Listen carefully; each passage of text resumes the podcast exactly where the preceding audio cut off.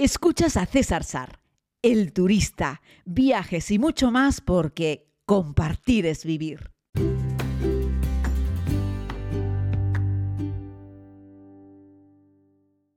Hola, hola, querida comunidad. Vamos con un nuevo podcast. Sigo aquí en Seúl, en Corea del Sur. Hoy he tenido la oportunidad de visitar un templo budista precioso, la verdad es que muy, muy bonito.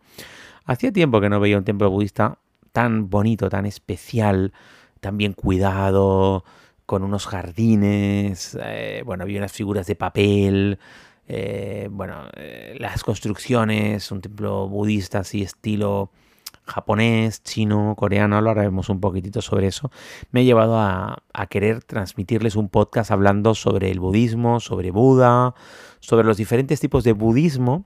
Cuando viajamos vamos encontrando para intentar clasificarlos por lugares y por tipos. Vamos a ver si consigo que este podcast no sea demasiado denso, ¿vale? Hay varias ramas y escuelas del budismo y bueno, cada una de ellas tiene sus propias prácticas, enseñanzas, enfoques, en fin. Vamos con las principales, ¿eh? que son cinco, nada más y nada menos. El budismo Theravada es eh, la más antigua y la más conservadora de las ramas del budismo.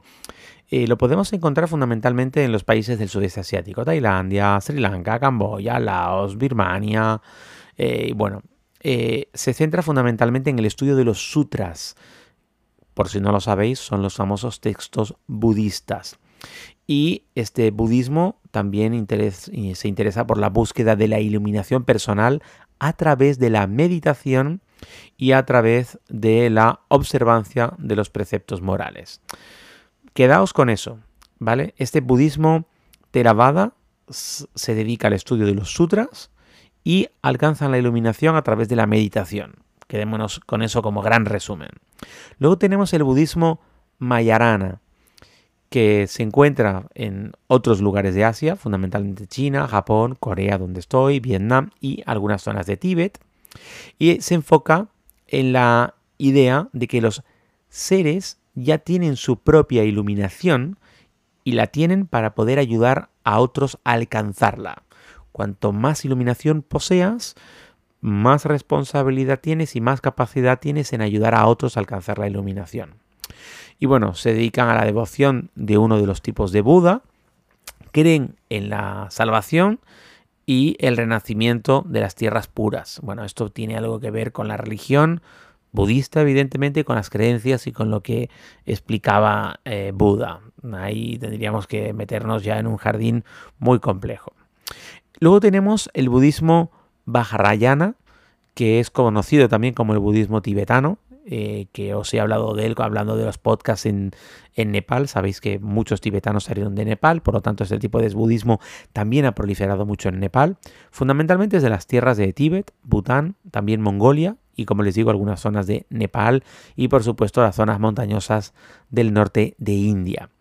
Y este budismo tiene una forma mucho más esotérico y se enfocan fundamentalmente en la meditación avanzada y hacen una serie de rituales más o menos complejos y ellos creen que se puede alcanzar la iluminación en una sola vida.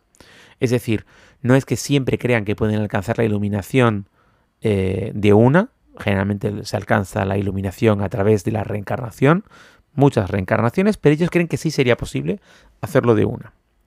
Luego tenemos la escuela Zen, posiblemente les suene mucho, que es una escuela del budismo que a su vez procede de la Mahayana y que se desarrolló en China y luego se extendió a Japón, Corea. Bueno, la escuela Zen eh, se centra fundamentalmente en la meditación intensiva, que se llama Zazen, y en la percepción directa para llegar a la iluminación. Eh, bueno, luego tiene otras cosas que ya sería un poco rollo explicarlo, pero se practica esta meditación, o sea, esta escuela budista zen que se dedica a la meditación se practica mediante la postura de Buda en el loto. Luego les explicaré las diferentes posturas de loto para intentar, eh, perdón, las diferentes posturas de Buda para intentar diferenciarlos cuando entremos a un templo budista. Luego tenemos, por último, el budismo Nichiren, de una escuela japonesa eh, que fue fundada por una persona del mismo nombre en el siglo XIII. Y estos se dedican a recitar mantras el Nam Myoyorre Kyo. y creen que existe una capacidad intrínseca en cada individuo para alcanzar la iluminación. Bueno, el budismo se centra en Buda, que fue el fundador de esta, de esta creencia, y se representa de diversas maneras eh, en la iconografía budista. Hay muchos símbolos. El Buda sentado es la imagen más común de Buda, que se representa en una posición de loto conocida como el Buda meditando. Esta postura simboliza la calma, la sabiduría, la meditación profunda. La mano derecha de Buda se extiende sobre su rodilla y la mano izquierda descansa en su regazo, generalmente con la palma hacia arriba. Esta posición eh, es una posición de meditación y representa la conquista del el miedo y la negatividad. Otro Buda muy común es el Buda de pie. Es una representación con las manos en un gesto llamado mudra de la enseñanza. Esta postura simboliza la predicación y la transmisión de enseñanzas budistas en el mundo. Buda de pie generalmente tiene una mano levantada en señal de bendición y la otra mano sosteniendo un cuenco o una flor de loto. El tercer Buda más común es el Buda reclinado. Eh, está acostado siempre sobre su lado derecho, descansa pues sobre un soporte, una almohada, una piedra, algo. Esta imagen simboliza el momento de la muerte de vida, de Buda, perdón, y representa la liberación del ciclo de los renacimientos. Es algo así como el paranirvana, un estado paralelo al nirvana. Todavía no ha llegado al mismo, el nirvana es como una especie de paraíso, una especie de limbo, todavía no ha llegado, pero se encuentra en el camino paralelo al mismo. Luego tenemos el Buda sonriente, que se suele mostrar con una sonrisa bastante serena, compasiva. Eh, se le identifica como el Buda, de la felicidad. Transmite la idea de una alegría interior, de una, de una paz. Eh, se considera un símbolo de buena fortuna y también de protección. La imagen de Buda que más podemos encontrar representada por los propios monjes budistas, que muchas veces los propios monjes eh, asimilan para sí algunas de las posiciones de Buda, suele ser el del Buda de pie, el del Buda sentado en flor de loto y el del Buda sonriente. A veces te encuentras a un monje que aun teniendo la boca cerrada no tienes muy claro si está sonriendo o no. O tendrías la sensación de que está sonriendo aun teniendo todavía una tez lo suficientemente seria.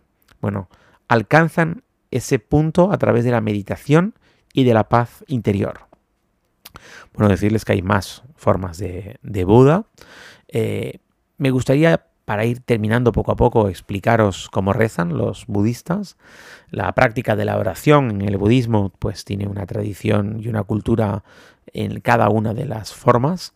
La meditación es la práctica fundamental del budismo y que se considera en sí una forma de orar. Meditar ya es una forma de orar para los budistas eh, y lo hacen para calmar la mente, pues para desarrollar la atención plena, para cultivar la comprensión y la sabiduría.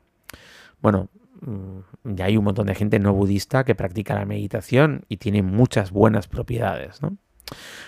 Junto con esta meditación va también todo el tema de la respiración.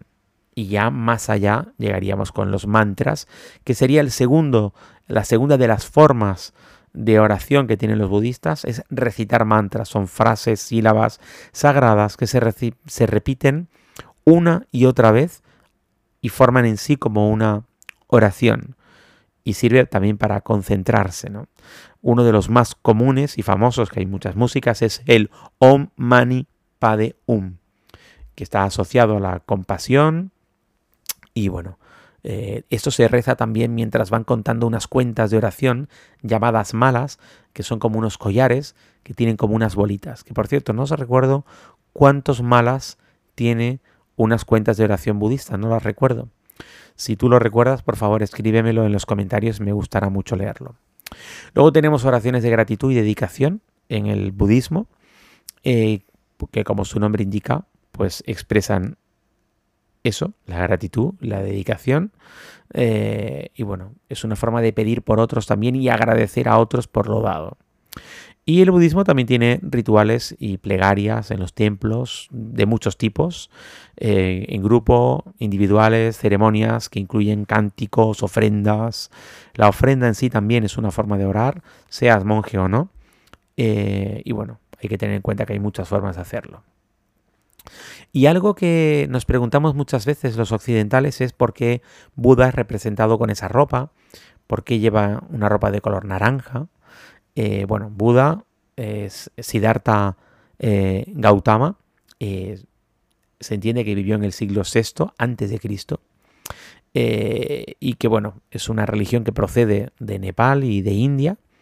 y bueno, Siddhartha provenía de una familia noble, llevaba una vida de lujo y de comodidad, pero hubo un momento en el que decidió renunciar a esa vida y dedicarse a una vida mundana a buscar la verdad y la liberación a través del sufrimiento y adoptó una vida de un asceta, eh, de una persona despojada de todo tipo de riquezas y vivió en la máxima austeridad hasta límites extremos para buscar la iluminación espiritual.